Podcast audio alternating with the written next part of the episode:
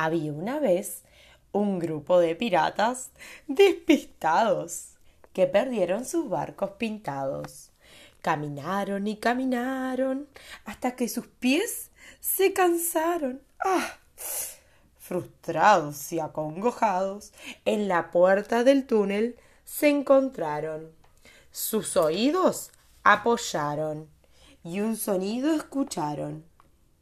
Era el mar que al final del túnel los había encontrado.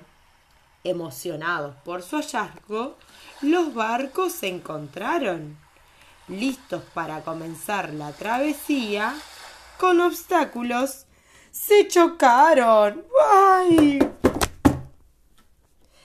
Piedra por piedra esquivaron y en pozos de agua se marearon. Al llegar a la selva, sus barcos abandonaron y atravesándola con enríos, ¡ay, ay, pero!